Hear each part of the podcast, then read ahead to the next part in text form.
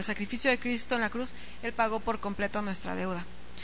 Y sabes que Él dice que nos escogió desde antes de la fundación del mundo, o sea, desde antes de creer todo, Él ya nos tenía en mente.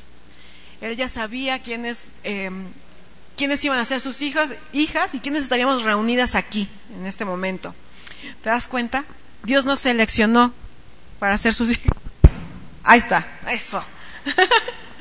Dios nos seleccionó para ser sus hijas en la eternidad pasada.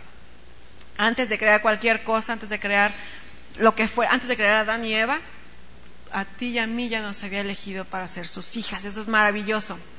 Y entonces, siendo escogidas de Dios, nos llama a ser diferentes, a caminar con una nueva identidad, porque ya no somos lo que antes éramos, lo que éramos antes de conocer a, Cristo, antes de llegar a Él, antes de, de ser rescatadas por Él. Ahora Dios nos llama santos y amados, como lo acabamos de leer. Esa es la identidad que hemos recibido de Él. Y entonces, ¿qué significa? Si Dios nos eligió para que fuésemos santas, ¿qué significa que ahora somos santas?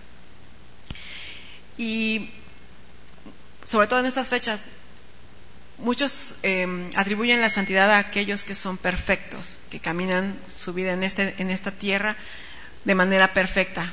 Eso no existe, más que nuestro Señor Jesucristo es el único que ha vivido en perfección. Nosotras no somos inmaculadas solamente nuestro Señor Jesucristo. Y el que nos llame santas habla de que tenemos esa posición, es una posición que ahora, como creyentes en Cristo, tenemos. Ya nos eligió Dios y ahora hemos sido apartadas, que es lo que significa santo, separadas para Él. Nos atrae hacia Él para que podamos servirle.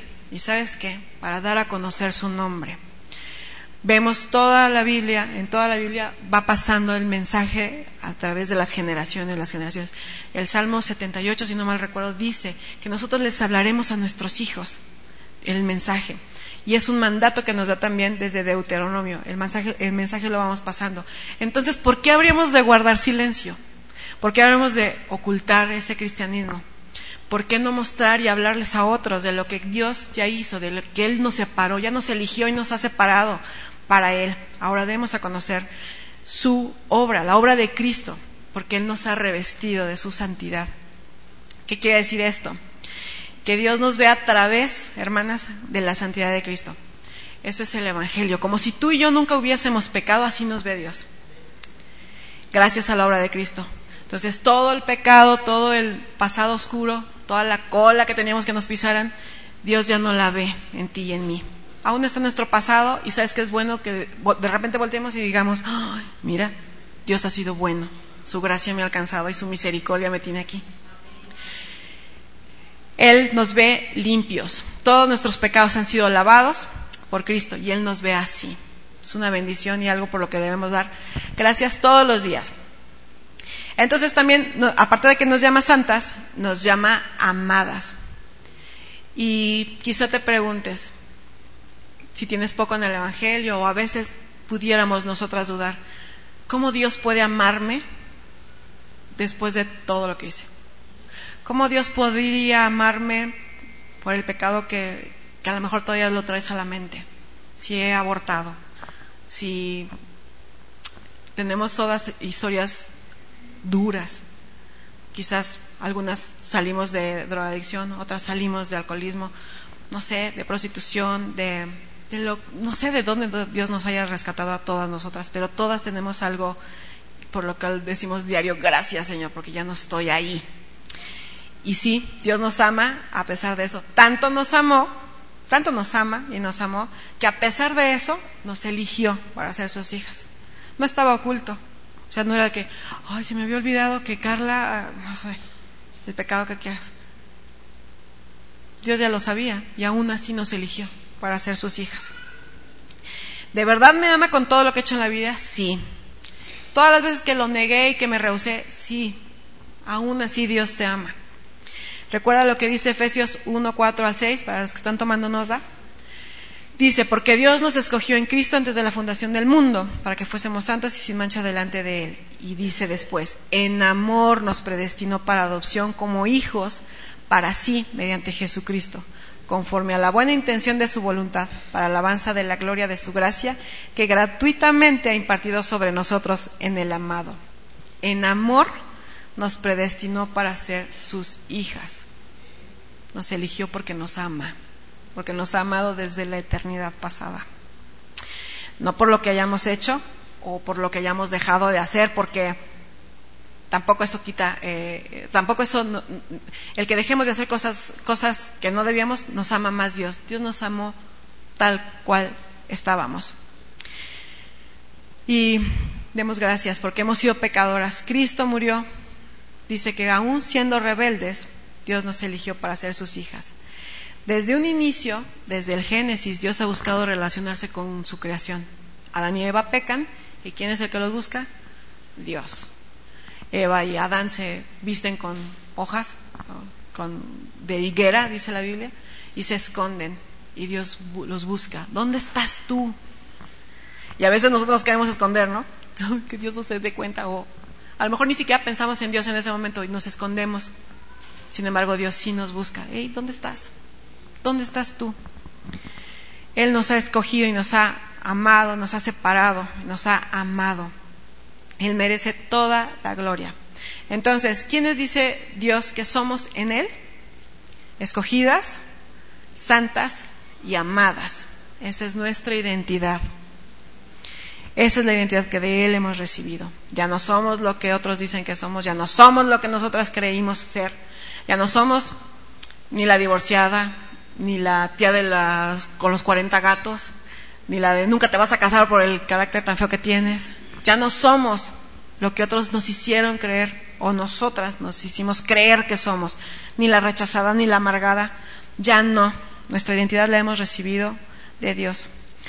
Y que nunca se nos olvide quién es nuestro Padre, que nunca se nos olvide quiénes somos en Él y lo que Él ha hecho por nosotras. Amén. Él nos ha transformado. En Colosenses 3, 5 al 10, que ya lo leímos, lo voy a leer súper rápido. Dice, por tanto, consideren los miembros, porque esto es parte de la resolución y de cómo debemos vivir nuestra vida eh, cristiana. Consideren los miembros de su cuerpo terrenal como muertos a la fornicación, la impureza, las pasiones, los malos deseos y la avaricia, que es idolatría. Pues la ira de Dios vendrá sobre los hijos de desobediencia por causa de estas cosas, en las cuales ustedes también anduvieron en otro tiempo, cuando vivían en ellas pero ahora desechen también todo esto. Ira, enojo, malicia, insultos, lenguaje ofensivo de su boca. Dejen de mentirse los unos a los otros, puesto que han desechado al viejo hombre con sus malos hábitos y se han vestido del nuevo hombre, el cual se va renovando hacia un verdadero conocimiento conforme a la imagen de aquel que lo creó. Hemos sido transformadas desde el momento en que pusimos nuestra fe en Cristo cuando dijimos, sí, Señor, creo en ti, me arrepiento de mis pecados, perdona mi maldad. Desde ese momento nuestra vida empieza a ser, nuestro corazón es transformado de manera inmediata, ¡fum! Sin embargo, nuestra vida pues va paso a paso, todos lo vemos, ¿no? Y a lo mejor regresamos a 10 años y decimos, sí, ya he avanzado. Malo sería que no, que dijimos, estoy igualita. Cuando nos ven en la calle dices, te ves igualita que hace 10 años. Gracias, pero de manera, en la vida espiritual, ojalá nadie nos diga, estás igualita que hace 10 años, sino que vayamos creciendo y creciendo. Quizás no lo vamos a ver inmediata de algunas veces, pero sí progresivamente. Y sabes que eso es bueno. Diario hay algo que vamos avanzando, poquito o mucho a veces, pero diario. Y eso es, eso es algo bueno para nosotras porque nos mantiene de rodillas. Porque esa, es todo eso, dice Señor, todavía no puedo controlar mi lengua, Señor, todavía no puedo dejar de decir chismes, Señor, de comer en exceso. Y nos tiene de rodillas. Aún no puedo perdonar, Señor, ayúdame. Y ahí nos tiene. Y vamos poco a poco en el Señor siendo santificadas.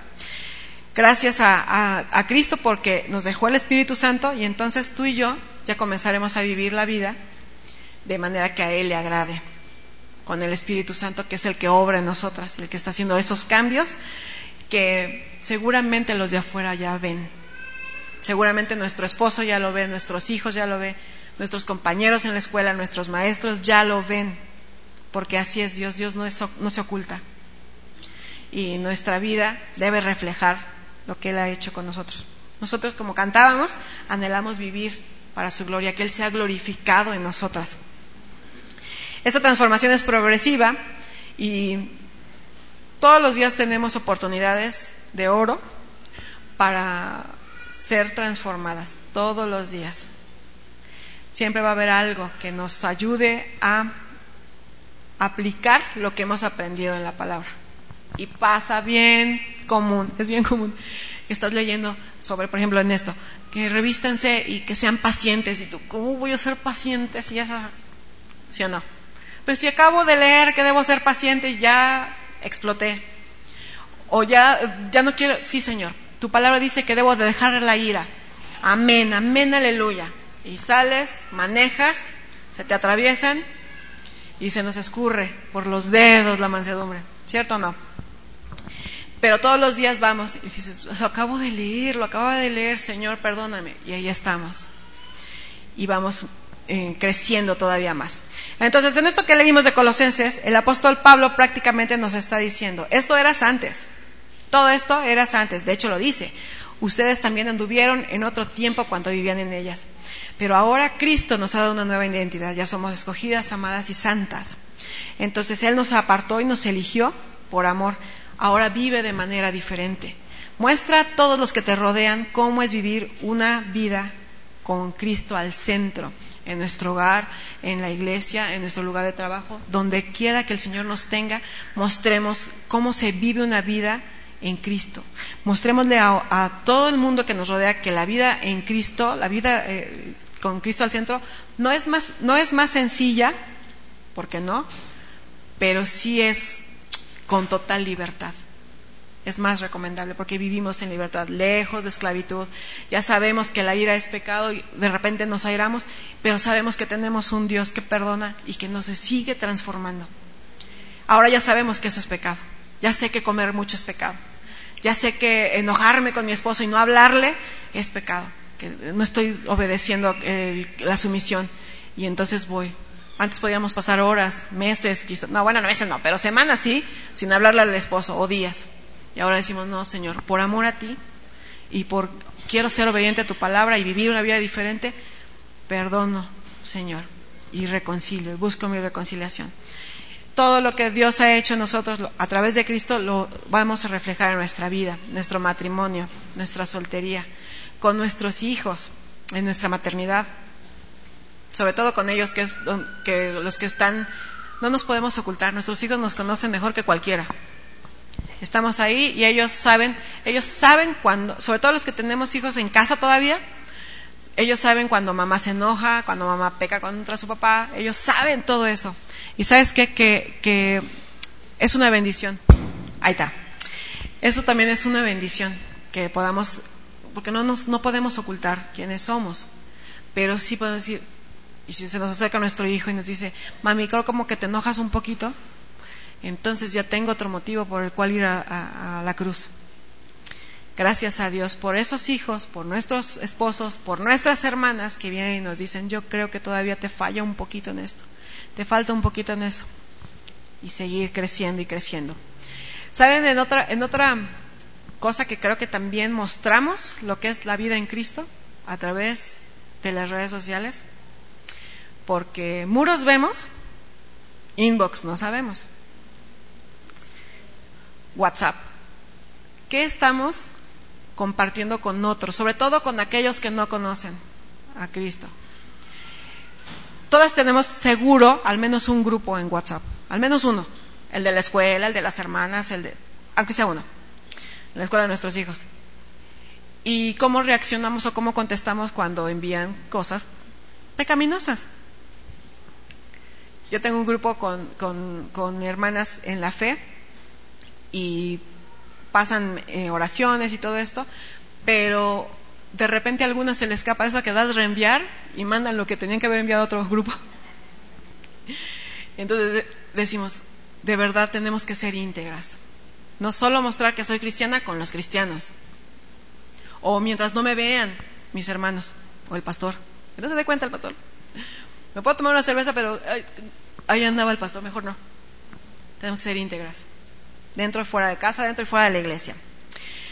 Estas áreas que mencioné son algunas, pocas de las muchas donde podemos mostrar cómo se vive la vida en Cristo, cómo se muestra esa transformación.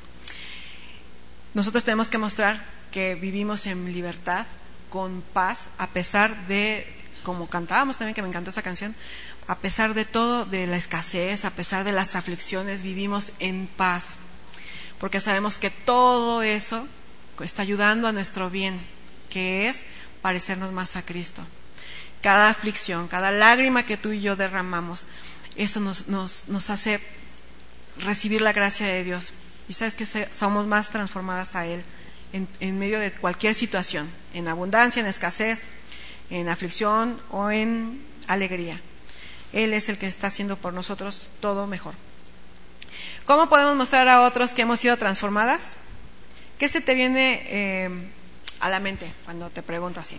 ¿Cómo, ¿Cómo podrías tú mostrarle a tu esposo quizás que está siendo transformada? No decirle, oye, ¿ya viste todo lo que estoy haciendo? Ya Dios me transformó, ve. Pero ¿cómo podemos mostrarle a nuestro esposo, por ejemplo, que, podemos, que Dios nos está em, transformando? O bueno, te voy a dar un ejemplo. Si yo voy a tu vecindario, o bueno, mejor lo digo en mí.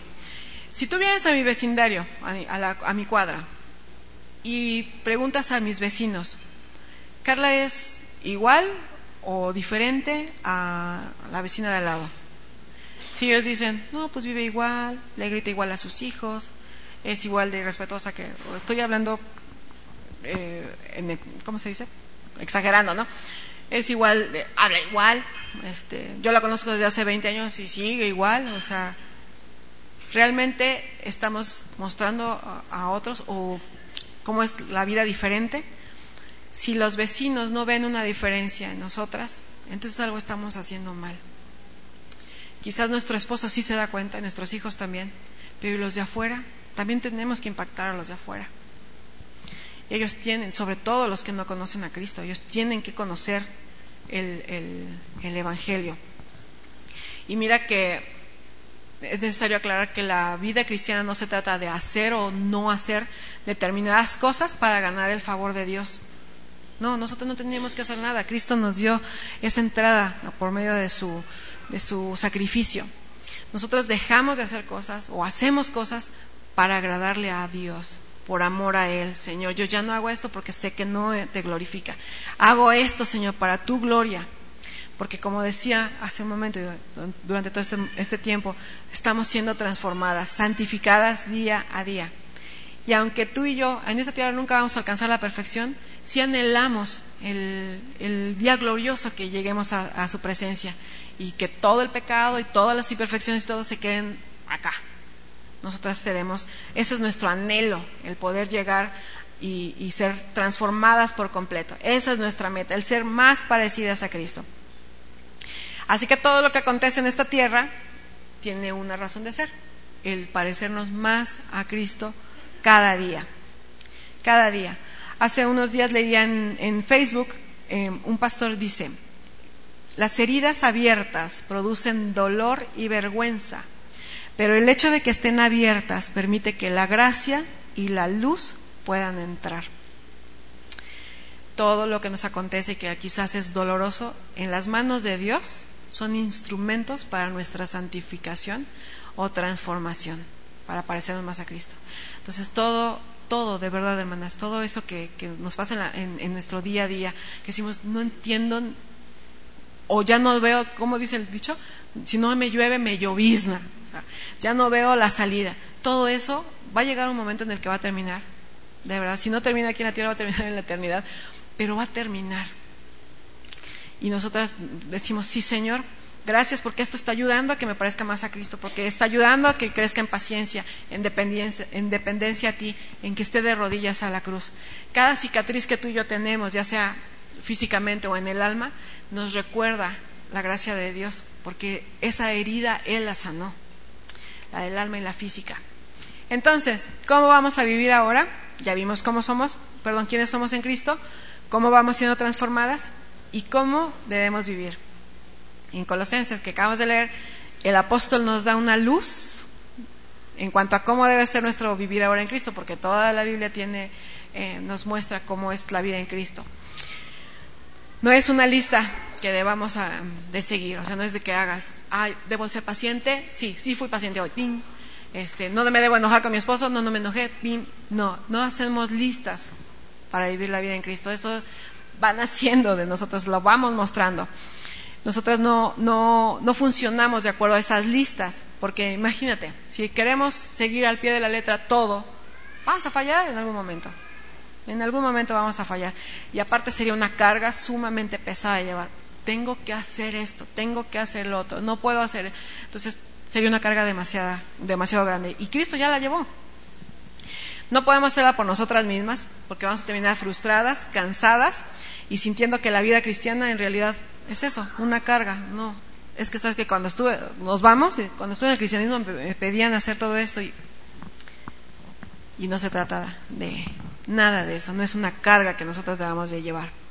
Nosotras contamos, gracias a Dios, con el Espíritu Santo que va transformando y moldeando nuestro carácter. Y entonces eh, los frutos que recibimos, más bien que damos de parte de Él, nos distinguen como hijos de Dios. Vamos rapidísimo a Efesios 2.10. Esos frutos distinguen a los hijos de Dios. Hemos sido preparadas para las buenas obras. Efesios 2.10 nos dice, porque somos hechura suya, creados en Cristo Jesús para hacer buenas obras, las cuales Dios preparó de antemano para que anduviéramos en ellas. O sea, Dios ya lo había hecho. Es maravilloso Dios. Nos elige, nos escoge, nos ama, nos atrae a Él y Él ya había preparado esas buenas obras para que tú y yo las pudiéramos hacer.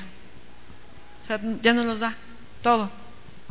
Él ya lo hizo por nosotros. Él ya preparó esas buenas obras que van a dar testimonio de que hemos sido transformadas.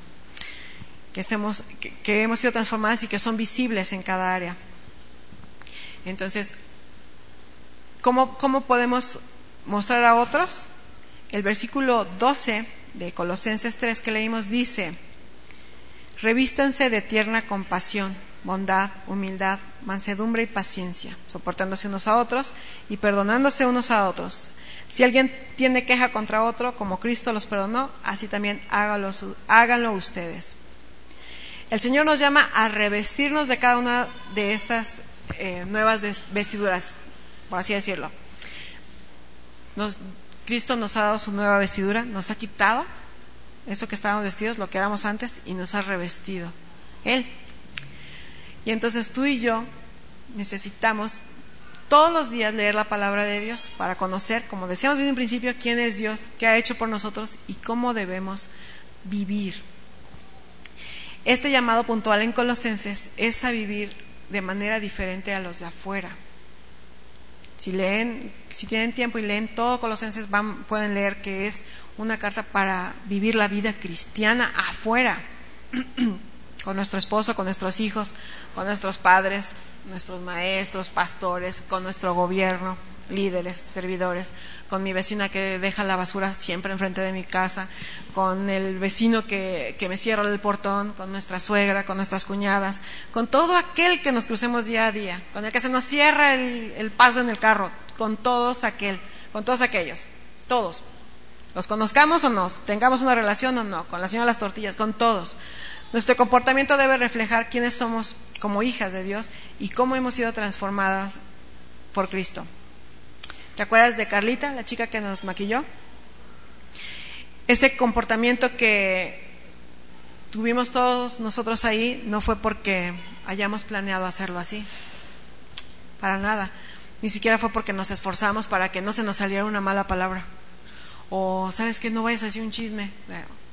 No, porque aparte ni, ni, ni, sabíamos que no era ella creyente, ¿no? Realmente es Dios quien nos ha preparado para esas buenas obras. Y sí, fallamos. Ninguno de los que estábamos ahí somos perfectos, ninguno. Pero, pero sí me pude dar cuenta de, de cómo, cómo Dios es, cómo esas buenas obras se ven en los creyentes, cómo sí se puede vivir en la vida cristiana, la vida evangélica, y que otros se den cuenta. Es posible hacerlo. Y bueno, para finalizar, voy a hacerte unas preguntas para poder aplicar esta enseñanza y terminar con, el pasaje de hoy que nos dice de revístanse de tierna compasión, o sea, que seamos compasivas. ¿Qué es la compasión? Busqué en un diccionario y dice, sentimiento de tristeza que produce el ver padecer a alguien y que impulsa a aliviar su dolor o sufrimiento, a, remediarlo o a evitarlo. Vemos a alguien en la calle eh, indigente y sentimos compasión queremos aliviarles y queremos darles y de comer y vestirlos. O con nuestros ah, primos o alguien que está sufriendo, pero somos igual de compasivas con nuestros hijos como lo somos con los hijos de nuestras amigas. Somos igual de damos gracia a nuestro esposo como le damos gracia al esposo de mi hermana o al esposo de mi amiga muestro esa misma gracia con cualquier varón como lo hago con mi esposo, porque primero debo mostrar gracia acá con mi esposo y entonces ya doy gracia afuera. Pero si es al revés, somos compasivos cuando nuestros hijos reprueban, cuando nuestros, con nuestros padres somos compasivos con nuestros padres, y, o decimos, no, si él fue bien mal papá o bien mala mamá. Realmente somos compasivas. ¿Cómo respondemos? el día que, nuestros padres no actúan como nosotros queremos o nuestros hijos no actúan como nosotros esperamos que actúen. Somos compasivas cuando nuestro esposo sufre. Después de todo lo que me hizo sufrir, ahora está sufriendo, bueno, que pague tantito de todo lo que me hizo. O pensar, porque podemos pensar, ándele, qué bueno, para que vea que yo también sufrí.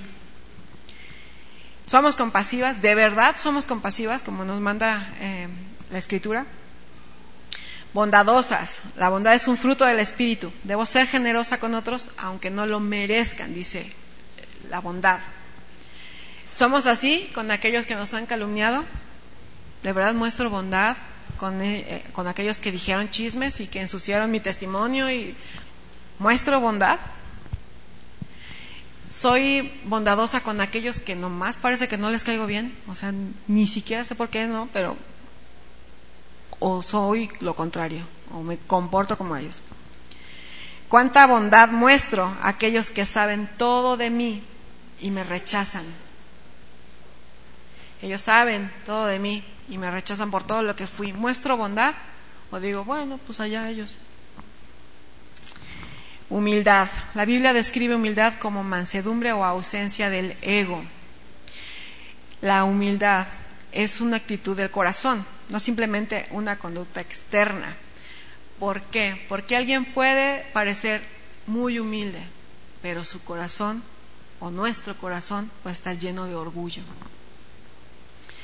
El orgullo puede aparentar humildad, piedad, de hecho. Pero cuando nosotros llegamos a Cristo, ese orgullo es más, cuando oramos, ese orgullo se va quitando. Mientras más oro, más me acerco a la cruz y más me alejo de mí. Más voy dejando de mí. Y no es porque yo lo haga, es porque Dios lo hace. Oro, me acerco a la cruz y Dios me aleja de mí, de ese viejo yo. Me voy pareciendo más a Cristo. Cuando llegamos a Cristo reconocemos, reconocimos que no tenemos nada que ofrecerle a Dios más que nuestro pecado y nuestra necesidad de ser salvadas, mis hermanas. Él nos ofrece su gracia y su misericordia. Nosotras lo aceptamos en humildad. ¿Por qué? Porque sabemos que no podríamos salvarnos a nosotras mismas. Entonces ese orgullo muere ahí. Y decimos, sí, Señor, te necesito a ti. Te necesitamos para ser nueva criatura. Y en humildad morimos a nosotras mismas. Que ese orgullo no vuelva a dar fruto o echar raíz en nuestro corazón que podamos recordar todos los días ese día que Cristo nos rescató. Sé que todas lo recordamos. Sé que todas podemos decir, yo fui rescatada, Dios me encontró tal día, en el peor momento, o a lo mejor no, estaba en un momento bien y Dios me encontró ahí. Todas recordamos el día en que Cristo nos, nos salvó. En esa misma actitud que nos acercamos ese día o que, que reconocimos nuestra necesidad de Él, que sea todos los días que vaya muriendo ese, ese orgullo cada día. Mansedumbre. Ahorita les decía de lo del que nos atraviesan los carros. Mi papá era experto eh, amansando caballos. Mi papá era, fue campesino, fue agricultor y le encantaban los caballos. Entonces, los caballos que nadie podía amansar o, domar, mi papá era maravilloso, los amansaba, les daba vueltas y vueltas. Y él me decía, ya le cambié el carácter al caballo. ¿Y sabes qué? Es cierto. Nosotras cuando somos mansas, como dice que Cristo también fue manso, se nos cambia el carácter. Dejamos de ser, pues, ¿qué es lo contrario de la mansedumbre? Como altaneras, como groseras, altivos. El devocional, perdón, el pastor John Piper dice que nosotros la mansedumbre empieza cuando podemos, ponemos nuestra confianza en Dios. Entonces, porque confiamos en Él, le entregamos todo todo lo que nos aflige, nuestras ansiedades, frustraciones, nuestros planes, nuestras relaciones, trabajo, nuestra salud. Y entonces esperamos con paciencia en el Señor, con esa mansedumbre. O sea, no vamos a reclamarle a Dios, Señor, bendíceme, Señor, sáname. Con mansedumbre vamos y confiamos en que su tiempo y su poder y su gracia obrarán de la mejor manera para su gloria, principalmente, y para nuestro bien. Y para con los de afuera, ¿Nos comportamos de manera mansa o seguimos como caballos desbocados? Sobre todo cuando alguien se acerca a mostrarnos nuestro pecado o algún error que tenemos. Somos mansos o decimos, ay, eso lo crees tú, porque no me conoces. No, a lo mejor sí nos conocen y nosotras no nos hemos conocido. Y saben que, que el pecado nos ciega, nos ciega nuestra realidad. Porque a lo mejor Liz ve en mí ese pecado y yo no lo veo. Y si ella viene y me lo dice a mí, quizás pueda, o muy seguramente, actúe o responda, ah, no, eso tú, tú lo ves, pero yo no. Entonces nosotras tenemos que decir, Señor, dame un corazón humilde, enseñable, manso, para que cuando otra hermana o mi esposo, quien venga y me diga, Em, lo que ve mal en mí, el pecado que ve en mí o mis errores, que yo pueda actuar con mansedumbre como Cristo me enseña y que pueda decir, sí, Señor, ayúdame a cambiarlo. No me había dado cuenta de ese pecado y que podamos acudir a Él en arrepentimiento y para confesión del mismo pecado. Porque entonces, ¿sabes qué? Que va cambiando nuestro carácter y va a cambiar, nos vamos a evitar un montón de problemas. Nadie de aquí, creo, que cuando actuamos de manera grosera hemos recibido buenas respuestas. Siempre pasa algo malo. Y decimos, ay, si hubiera sabido. Sí, ya lo sabemos. La Biblia nos muestra que debemos ser mansedumbre. Paciencia. ¿Cuántas de aquí somos pacientes? Sobre todo con Dios. Señor, dame paciencia, pero dámela ya, ahorita, ahorita. Cuando todo sale a nuestra manera, es fácil mostrar paciencia. Sí, yo soy muy paciente, pues sí, todo sale bien, pero muévele tantito el tiempo o que no arranque el carro, o cualquier cosa. La verdadera paciencia, la verdadera prueba de nuestra paciencia viene cuando nuestros derechos em, son pisoteados o violados, cuando tenemos prisa y, no nos acordamos de que la calle estaba cerrada. esos momentos que nos hacen perder el control es cuando eh, son una prueba para nuestra paciencia. ¿Se acuerdan qué dice Santiago acerca de la paciencia? ¿Se acuerdan? ¿O no se acuerdan? Que también es un fruto. El Gálatas 5:22 nos muestra que la paciencia es un fruto del Espíritu. Y sabes qué? Que la falta de paciencia muestra que somos controladores. Queremos ejercer el control de todo. O, eh, es que si se apurara un poquito más el, el horno de microondas, así es que, tranquila, tranquila nuestra paciencia debe mostrar que, perdón, sí, nuestra paciencia en Dios debe esperar que debe mostrar que esperamos en Él. ¿Qué pasa con, con la hermana que, que no entiende la Biblia? Nomás no le entiende, no le entiende. Ya le hablé, ya le expliqué, ya le con manzanas y no entiende la Biblia. No, ya, o sea, que ni me hable. Ya no, me manda mensajes de WhatsApp todo el tiempo. Algún momento estuvimos así. Y Dios en su gracia y bondad envió a alguien que sí tuvo paciencia y que nos sigue enseñando. Él, ¿cuánta paciencia ha tenido el Señor con nosotros? a lo mejor sería bueno un ejercicio que el momento que, ay, otra vez, hermano, acordarnos la paciencia que el Señor ha tenido con nosotros. Santiago 1, 3 al 4 nos dice que las pruebas de nuestra paciencia Ay, no lo escribí, perdón. Mm, mm, mm. No lo escribí. ¿Alguien lo tiene? Santiago 1, 3, 4. Lo borré. ¿Lo pueden leer?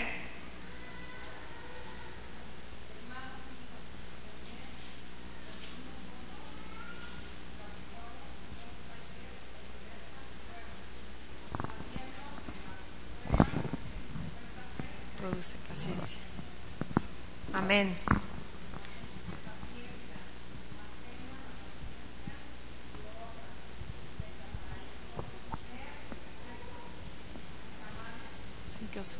Alguna. Amén. Hasta ahí, hermana. Gracias. Es precisamente a través de las pruebas que Dios, nuestro gran Dios, perfecciona nuestra paciencia. Alguna vez escuché o me enseñaron que no pidas a Dios paciencia porque eh, te van a venir más pruebas. Aunque no las pidas, vienen pruebas. o sea, si no pides paciencia, no evitas las pruebas. Al contrario, demos gracias, Señor, porque a través de esta prueba yo estoy aprendiendo paciencia y a confiar en ti, a esperar en ti. Soportarse y perdonarse unos a otros. Quizás sea esta una de las actitudes más difíciles de llevar a cabo, pero es súper necesaria, necesaria. Sobre todo porque Dios nos perdonó a nosotros. El apóstol Pablo nos dice, perdonen a otros como Cristo los perdonó. Y podemos decir, bueno, pero es imposible, yo no soy Cristo. ¿Cómo podría yo? Él porque es Dios, sí. Pero debemos perdonar, hermanas, porque Dios nos perdonó primero, no porque nosotras seamos dioses, sino porque Él nos perdonó primero, todo, y nos sigue perdonando todos los días. Esa obra que hizo Cristo en la cruz, nosotras, por esa obra nosotras podemos extender perdón a otros. Ya conocemos el perdón, ya lo experimentamos, entonces ahora nosotros podemos experimentar y dar el perdón a otros y pedir perdón, ¿no? Que yo creo que es lo más difícil, pedir perdón. Llega a decir, ¿sabes qué? Sí, perdóname, perdóname, por favor. Entonces, ¿estás tú luchando con perdonar a alguien? ¿Cómo nos encontramos hoy en esa área? ¿Cuánto Dios nos ha perdonado? Será una buena, una buena pregunta para cuando nosotros debamos perdonar a alguien. Dios nos habló cuando estábamos lejos de Él y nos perdonó nuestra maldad. Y ahora nosotros tenemos una relación cercana a Él que habla de perdón y de restauración. Y a veces es bien difícil. Quizás nosotros tenemos la disposición de restaurar relaciones, pero la otra persona no. Ok. Pero sabes que nosotros ya estamos bien con Dios, ya pedimos perdón y al tiempo, más bien a Dios, si el Señor eh, sabe que esa relación va a ser de, beneficio y para su gloria, entonces habrá restauración. Y nosotros oramos por restauración. Señor, restauranos, restaura las relaciones que, el pecado ha roto. Él lo hizo con nosotras, lo puede hacer con, con cualquiera. Dios nos buscó primero y nos perdonó. Y quizás nosotros hacemos lo contrario. No nos acercamos siempre y cuando la otra persona, esto es bien común, pida perdón primero ah, bueno, sí lo perdono, pero que me venga y me pida perdón. O esperando que no nos vuelvan a dañar. ¿Sabes qué? Que, no sé si lo, has dicho tú, yo, yo sí, alguna vez. Bueno, sí lo voy a perdonar, pero ojalá y no me vuelva a dañar. No me vuelva a hacer daño, que no voy a hacer lo mismo. Y analizaba, cuando estaba estudiando esto, analizaba y dije, pero ¿por qué esa actitud de ojalá no me vuelva a hacer daño? Porque yo ya no quiero perdonar. No sé si me explico. Es que si me vuelve a dañar, implica que tengo que volver a perdonar. Entonces mejor que no me haga daño, me alejo mejor. No, aunque nos vuelva a hacer daño, volvemos a perdonar y volvemos a perdonar. Porque aparte nosotras no somos, eh, no estamos exentas de dañar a alguien y de en un momento ir y pedir perdón. Dios nos perdona una y otra vez. Nosotras perdonamos y pedimos que nunca más se nos vuelva a hacer daño o a ofender. Pero lo siento mucho, tendremos que volver a perdonar y tendremos que volver a ofrecer perdón, pedir perdón, perdón. Dios nos perdona y nos restaura, restaura. Entonces, si Dios nos perdona y nos restaura, ¿cómo podemos decir, bueno, sí te perdono, pero no olvido? Tengo una lista ahí del 24 de septiembre del 2004 o de mi mamá cuando era niña. Perdono, pero no olvido. Gracias a Dios, Dios no actúa como nosotros. porque Él dice que nos perdona y echó todo al fondo del mar, no se vuelve a acordar de nuestros pecados. Nosotras sí, pero Dios no. Dios no se, no se acuerda, no los trae a nuestra memoria para recriminarnos, pues. Eso es lo que quiere decir. Y nosotras sí. Es que sí. Y más con nuestro esposo, ¿sí o no?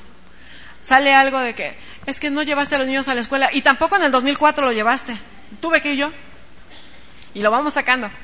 Pero Señor, Él nos perdona. El perdón no se debe negar a nadie y tampoco guardar rencor porque entonces nos estaremos haciendo daño a nosotras mismas. Y tampoco existe eso de que perdónate a ti mismo. No, no somos dioses. El perdón, eh, nosotros no podemos perdonar. Perdónate. No, porque entonces estamos quitando a Dios y nos estamos poniendo a, a nosotras como juez. Tenemos un Padre en los cielos que nos ha perdonado y nos enseña que sobre todas estas cosas nos debemos vestir en amor, que es el vínculo de la unidad. Porque es a través de ese amor que tú y yo podemos actuar como Dios desea que actuemos, como Él nos enseña a vivir. Cada una de las acciones que enlistan estos versículos 12 y 13 son manifestaciones de amor a Dios y de amor al prójimo. Todas, nos dice, revístense, dejen eh, el, enojo, soportense unos a otros. Si nosotros tenemos amor, si nos vestimos de ese amor que Dios nos ha dado, entonces haremos todas esas cosas para agradar a, a aquel que nos amó primero. Seremos día a día. Estaremos creciendo en bondad, seremos más humildes, pacientes, para la gloria de Dios. Ya no para ser vistas nosotras como, ay, no, sí, mira, ella es súper buena onda, ella es mansa. No, quizás a lo mejor, que lo hemos estado hablando, a lo mejor otros ni se dan cuenta, pero Dios sí. Dios sí lo ve. Nosotros ya no buscamos aceptar a otros, sino queremos agradar y agradecer al Dios que sí nos adoptó y al que debemos agradar. Nosotras vamos a pasar eh, pruebas, momentos en los que tengamos esas acciones que se nos va a descubrir por los dedos, la mansedumbre, la paciencia, pero resiste, resistamos. Recordemos quiénes somos en Cristo, lo que Él ha hecho en nosotras y que cada día nos da una nueva oportunidad de seguir sirviendo y creciendo en Él. No es que, no, tú nomás no, como lo haríamos quizás nosotros, no, tú nomás no entiendes, ahí te quedas. No, Dios nos sigue perfeccionando todos los días hemos sido transformadas para mostrar a otros el amor de Dios y lo que Él hace en un corazón arrepentido, como el tuyo y como el mío. Lo que Dios hace, cómo transforma esos corazones que ponen y depositan su fe en Cristo para la salvación del alma.